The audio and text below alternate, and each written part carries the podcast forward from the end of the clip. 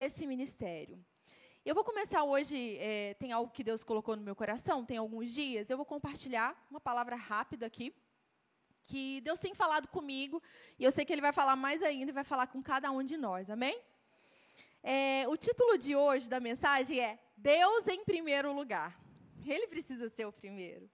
Essa semana a gente começou, né? É, a gente teve essa direção, é algo que já que acontece lá no Rio, e a gente quer também fazer isso, é algo que está tá no nosso coração. A gente tirou essa primeira semana para a gente se encontrar aqui para orar. Então, de segunda a sexta-feira, né, a gente já se encontrou aqui alguns dias e ainda tem quinta e sexta-feira, de sete e meia a oito e meia, a gente está aqui orando. Por quê? Porque a gente quer entregar o nosso melhor para Deus, sabe? É, o primeiro, a primeira semana é dele, tudo, o primeiro dia é dele, a nossa vida pertence a ele, e a gente quis dedicar esse tempo para ele. E aí, é, a gente vai, vai, falar um pouquinho sobre isso, apresentar o nosso melhor para Deus. Deus em primeiro lugar. Eu queria que vocês pegassem a Bíblia de vocês aí, vamos abrir em Gênesis 4. Gênesis 4, capítulo 4, versículo 1.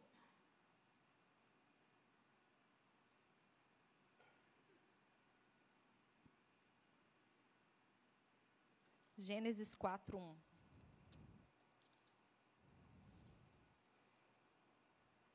Está escrito assim: Adão teve relações com Eva, a sua mulher. Ela ficou grávida e deu à luz Caim.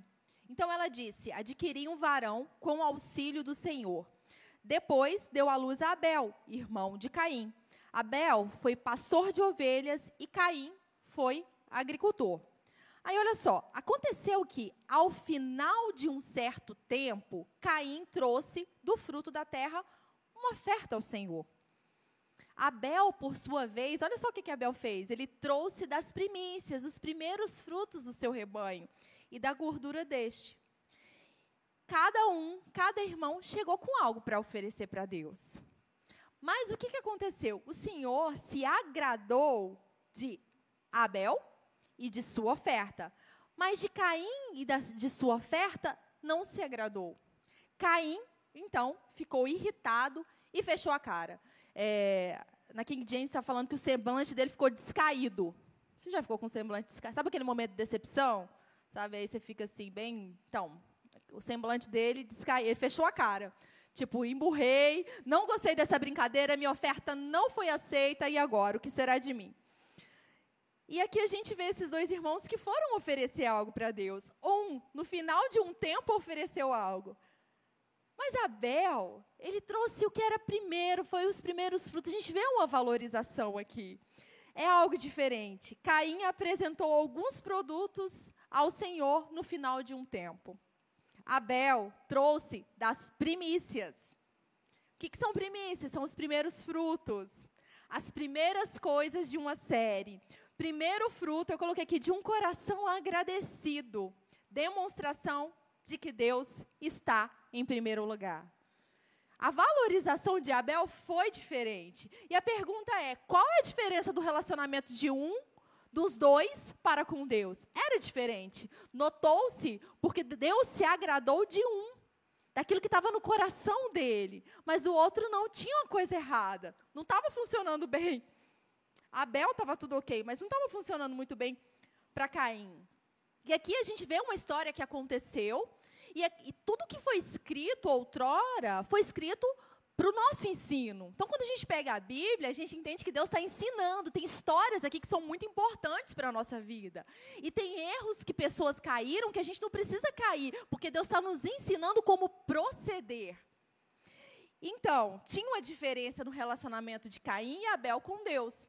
E prim o primeiro ponto, a primeira pergunta para a gente pensar hoje, como está o nosso relacionamento com Deus?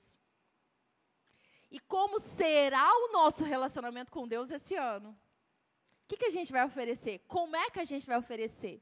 Vai ser a melhor parte? Vai ser o primeiro ou vai ser aquilo que sobra na nossa vida?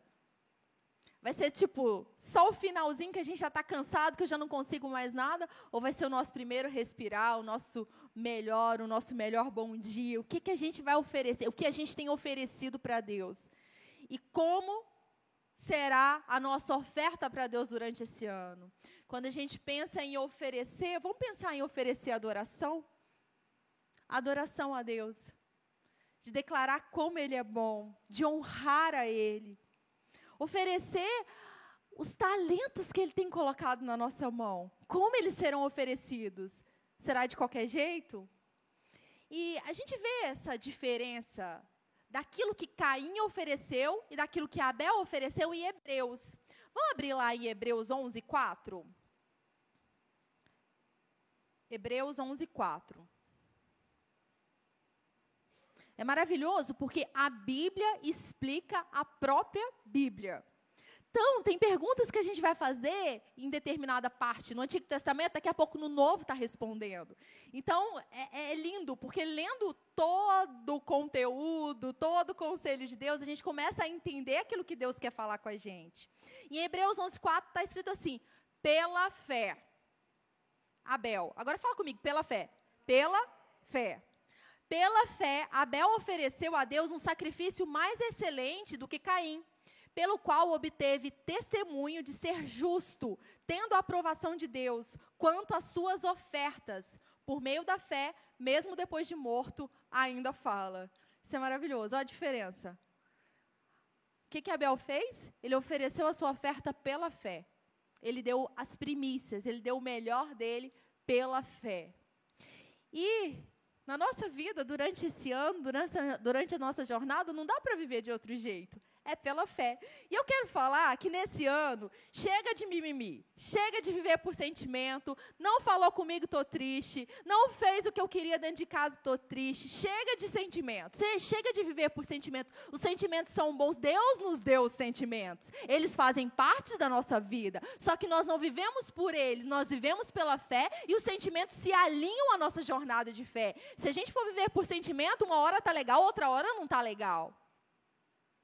Chega de viver de sentimentos. A gente tem que viver pela fé. Chega de viver por aquilo que a gente vê. Muitas vezes a gente escolhe dar algo por Deus porque a gente está vendo naturalmente que isso aqui está bom para Deus. Não. As nossas ofertas, a nossa vida tem que ser vivida pela fé. Esse ano tem que ser pela fé. Tipo, basta de viver por sentimento, basta de viver numa montanha. Tem aqui alguém que já experimentou viver numa montanha russa de sentimentos? Tipo, hoje eu estou bem, amanhã eu não estou, hoje eu estou triste, hoje eu choro, desespero, amanhã eu estou legal. Gente, Deus não nos criou para viver assim. À medida que a gente renova a nossa mente, a gente vai crescendo sabe? E a montanha russa ela vai diminuindo, vai se equilibrando. Então, ficar um dia muito bom, outro dia muito mal, porque o inferno está fazendo bagunça, a gente tem que abrir os nossos olhos e não deixar que a gente viva nessa montanha russa de sentimentos. Há um equilíbrio. E é nesse equilíbrio que Deus nos chama para viver. É pela fé, não é por sentimentos, não é pela razão natural. Tem muita coisa que Deus vai nos chamar para fazer que a gente vai olhar naturalmente e vai falar: não dá. Esse ano é pela fé. E quando a gente vê que tanto Caim quanto Abel ofereceram algo a Deus, né? Eles ofereceram. E o que a gente percebe que tem gente que vai oferecer coisas para Deus, vai até inclusive ofertar, mas vai ofertar por avareza e não por generosidade, por amor a Deus. Tem gente que vai fazer, vai servir a Deus e não vai ser pela fé de coração, vai servir porque vai cumprir um protocolo ou porque está na carne e vai servir na carne. Mas Deus nos chama para ir além disso. Dar não é suficiente, ir para a igreja somente não é suficiente, dar por avareza não funciona, servir e ir na igreja só porque estamos na escala não é suficiente. Deus nos chama para dar de coração e por fé, virmos nos encontrar de todo o coração e com o coração aberto para sermos ensinados e corrigidos, para andarmos em amor, para edificarmos uns aos outros, dar por generosidade, servir, porque não tem outra coisa que a gente poderia fazer se não servir a um Deus que nos deu o seu filho. Esse ano, tudo que fizermos, que façamos como que para o Senhor. Deus aceita aquilo que fazemos pela fé. Pela fé, a oferta de Abel foi aceita. A motivação do nosso coração conta, o porquê nós fazemos conta, e a motivação é o amor. A motivação é a gratidão a Deus. Dar com alegria conta muito. Oferecer voluntariamente nosso melhor para Deus é que agrada a Ele. E Deus nos chama para viver para Ele de coração. E agora a gente vai lá para Mateus 6,33. Colocar Deus em primeiro lugar. Mateus 6,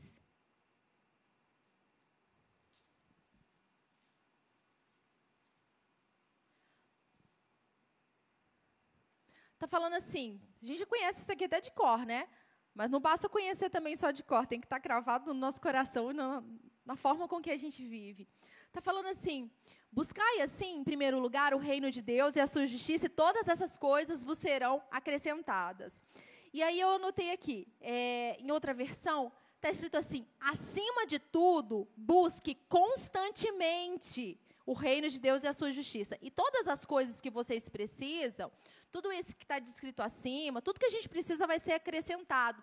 E está escrito assim, acrescentado abundantemente, porque nosso Deus é um Deus de abundância. Ele não fica regrando, ah, vou dar só um pouquinho, só um pouquinho. Não, ele é um Deus que vem com toda, com ampla suficiência, ele faz transbordar. E aqui está falando de um papel que é nosso. O buscar é, cabe a cada um de nós. E o marido não pode buscar para a esposa a esposa para o marido e os filhos para o pai. Não, a busca é individual. A salvação é individual. Cada um escolhe. É um ano de decisão e cada um faz a sua escolha. Quando a gente escolhe, sim, a gente abençoa outras pessoas. Mas o buscar em primeiro lugar a Deus compete a cada um de nós. E aí, quando a gente busca, pronto. Deus em primeiro lugar, em todas as áreas, e todas as áreas são supridas. Deus em primeiro lugar, em todas as áreas, e todas as áreas da nossa vida são supridas. Precisamos focar no que Deus quer que sejamos e naquilo que Ele quer que façamos. A gente viu que Abel, ele deu das primícias. Primeira coisa, os primeiros frutos. E a pergunta é: se hoje você estivesse fazendo aniversário e tivesse um bolo lindo, para quem iria o primeiro pedaço de bolo? Quem receberia o primeiro pedaço de, de, bolo? Tem gente que se importa com o primeiro pedaço de bolo, que quer ganhar o primeiro pedaço de bolo por causa do bolo.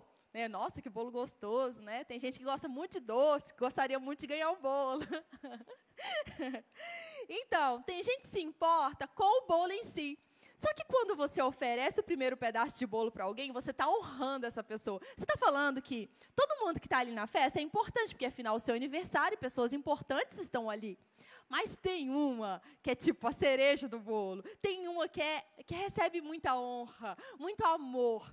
E quando a gente pensa na nossa vida, para quem iria o nosso primeiro pedaço de bolo? Para quem iria o nosso melhor, a nossa adoração, o nosso melhor sorriso, as, as palavras mais bonitas, a nossa dedicação, aquilo que a gente faz de melhor, os nossos talentos. Para quem, quem receberia o nosso melhor, o primeiro? Quem é o primeiro na nossa vida? Quem receberia hoje o primeiro pedaço de bolo na sua vida? Quem receberia a honra? Quando a gente pensa em Deus, Ele não está se importando com o primeiro pedaço de bolo, né? Porque Ele é o Deus criador do universo, Ele pode ter quantos bolos Ele quiser, né? Se Ele quiser um pedaço de bolo agora, pronto. Ele não depende de um pedaço de bolo que a gente vai dar. E outra coisa, Ele não depende do dinheiro que a gente oferta. Ele é dono de todas as coisas. Eu fico pensando, Deus é o criador de todas as coisas. Ele é o dono do ouro e da prata. Então, quando Deus ele está olhando para a gente, o que Ele espera de nós é a nossa honra é a nossa adoração, é o nosso olhar apaixonado, é a nossa dedicação. Mesmo no meio do caos, mesmo com problemas, a gente escolhe colocar Ele em primeiro lugar e adorar Ele. É isso que Ele espera de nós. Deus se importa com a nossa honra. Ele busca verdadeiros adoradores que adoram Ele em espírito e em verdade. E aí, você já viu quando tem é, é, festa de aniversário de criança, né? Aí, normalmente a criança às vezes nem quer dar o primeiro pedaço de bolo, ela quer o quê? Ela quer comer o primeiro pedaço de bolo, né? Porque, nossa, que bolo gostoso. E com criança acontece muito assim, né? A criança não quer dar o primeiro. Tá, a criança ama o pai, ama a mãe, vai querer dar. Nossa, o irmãozinho ali quer dar. Não, mas a criança, no fundo, ela quer o quê? Primeiro pedaço para ela. E não é assim que acontece na nossa vida, muitas vezes? A gente quer para a gente. Quantas vezes a gente já não quis para a gente? Tipo, ah, eu quero o primeiro pedaço de bolo. Vou dar para Deus que nada, eu vou experimentar isso aqui. Mas e se Deus pediu aquilo ali? Eu vou continuar segurando, segurando? Lembra que eu falei que uma porta abre outra? Tem coisas que a gente está segurando e a gente não experimentou coisas maiores porque a gente está segurando. E pensando sobre isso, né, sobre o primeiro pedaço de bolo, eu me lembrei de algumas vezes que Deus colocou no meu coração. Porque assim, a gente tem a vida né, de oferta, de dízimo, mas há ocasiões especiais que Deus nos dirige a fazer algo diferente daquilo que normalmente está no nosso coração. E Deus me dirigiu algumas vezes para eu fazer algo em relação a pessoas, né, de, de abençoar, de valores.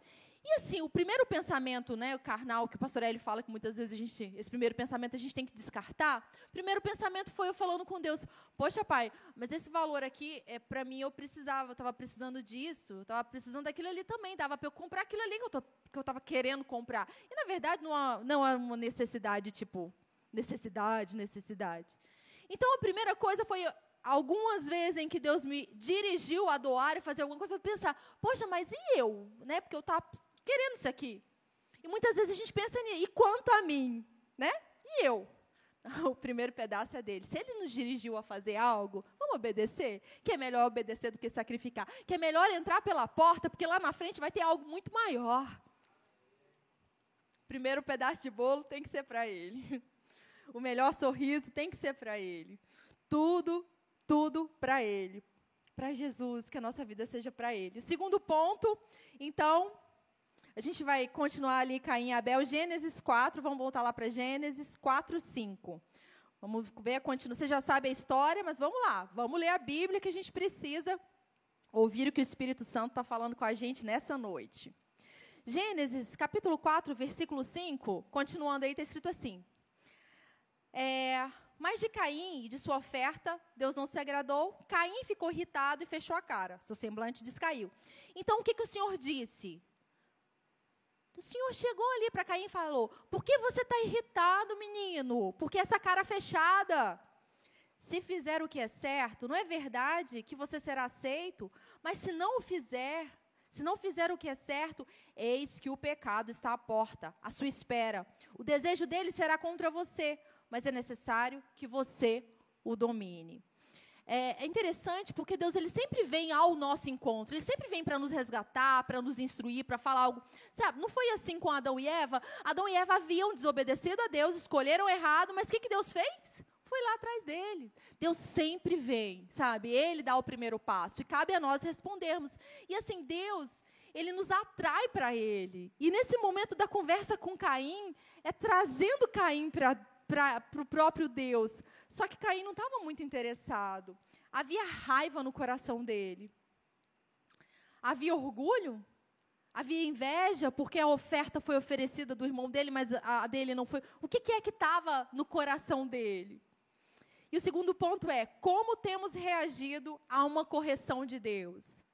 Como tem sido a nossa reação? E esse ano, como é que a gente vai reagir às correções de Deus? Porque sim, as correções de Deus elas chegam como é que a gente vai se comportar? Lembra que não dá mais para viver por sentimentos e nem por vista?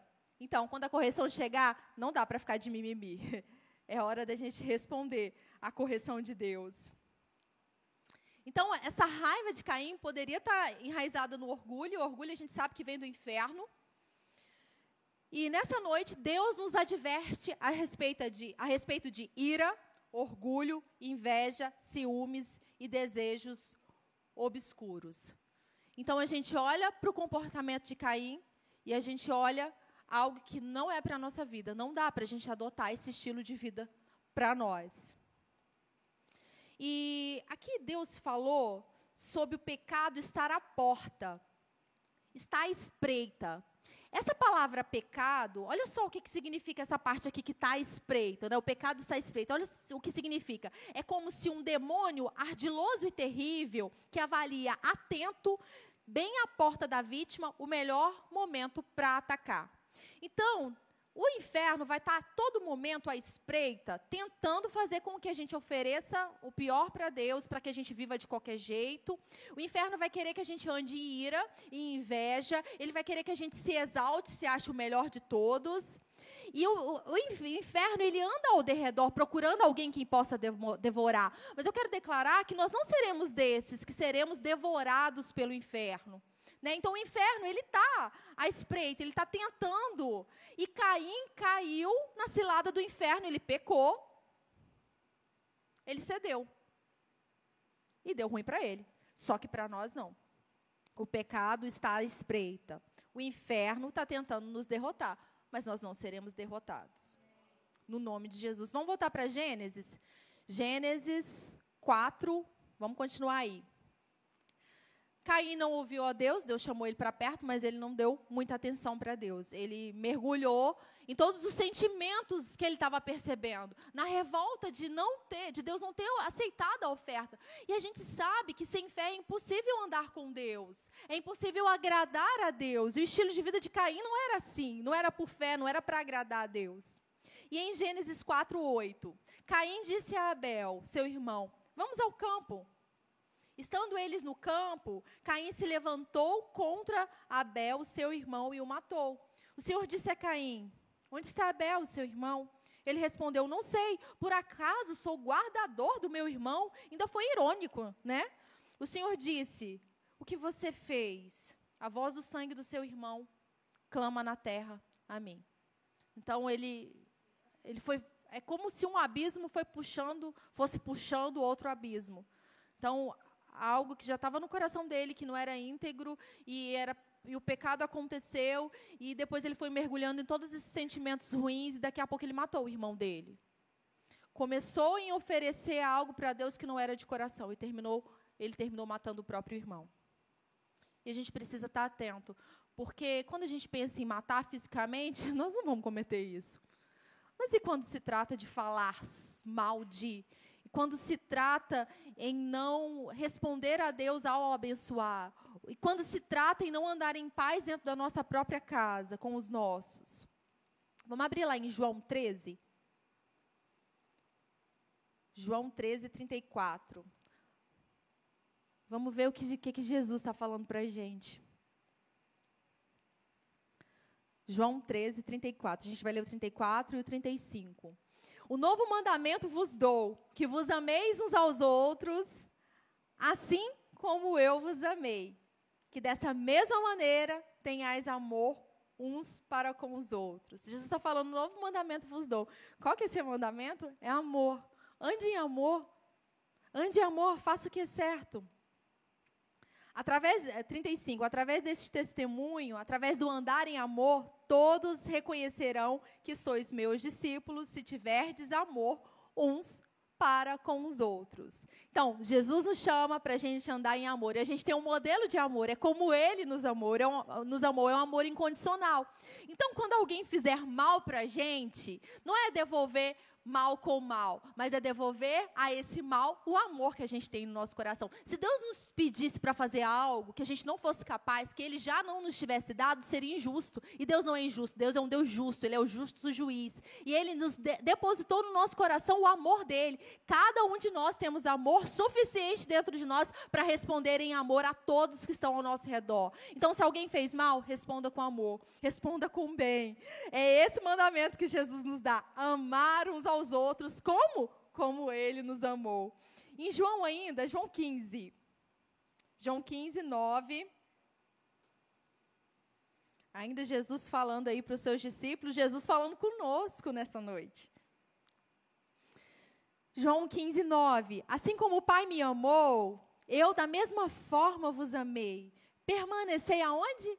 no meu amor. Durante esse ano, mesmo que seja difícil, mesmo que te façam mal, mesmo que dentro da sua casa seja difícil suportar algumas palavras, algumas ações, permanece no amor, porque a gente não perde em nada permanecendo no amor. A maior recompensa é de Deus. 10. Se obedecerdes aos meus mandamentos, permanecereis no meu amor, exatamente como eu tenho obedecido às ordens do meu Pai e permaneço em seu amor. Tendo-vos dito, vos dito essas palavras, tenho-vos dito essas palavras para que a minha alegria permaneça em vós e vossa felicidade seja completa. E o meu mandamento é esse, que vós ameis uns aos outros, assim como... Olha como Jesus está... Quando Deus fala uma coisa só com a gente, imagina, Deus falando com você. Uma coisa só já é super importante. Aqui a gente já leu pelo menos umas quatro vezes. Jesus falando com a gente.